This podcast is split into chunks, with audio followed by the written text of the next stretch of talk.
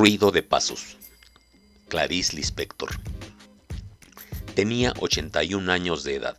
Se llamaba Doña Cándida Raposo. Esa señora tenía el deseo irresistible de vivir. El deseo se acentuaba cuando iba a pasar los días en una hacienda. La altitud, lo verde de los árboles, la lluvia, todo eso la acicateaba. Cuando oía a Liszt, se estremecía toda.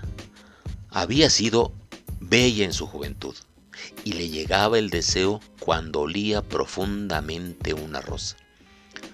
Pues ocurrió con doña Cándida Raposo que el deseo de placer no había pasado. Tuvo, en fin, el gran valor de ir al ginecólogo. Y le preguntó avergonzada con la cabeza baja. ¿Cuándo se pasa esto? ¿Pasa qué, señora? E, esta cosa. ¿Qué cosa? La cosa, repitió. El deseo de placer, dijo finalmente. Señora, lamento decirle que no pasa nunca. Lo miró sorprendida. Pero yo tengo 81 años de edad. No importa, señora, eso es hasta morir. Pero, esto es el infierno.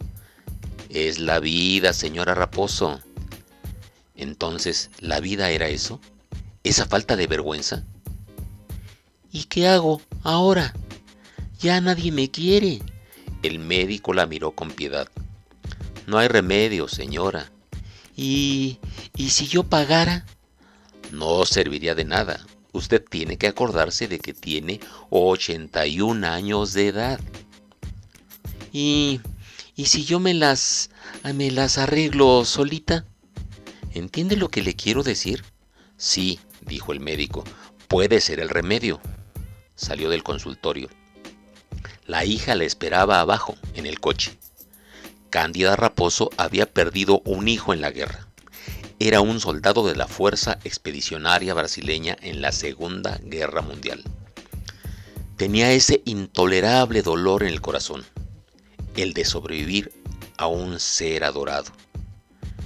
Esa misma noche se dio una ayuda y solitaria se satisfizo. Mudos fuegos de artificio. Después lloró. Tenía vergüenza.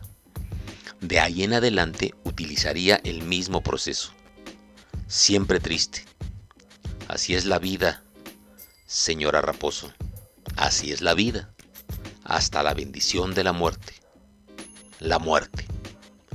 Le pareció oír un ruido de pasos. Los pasos de su marido a tenor raposo.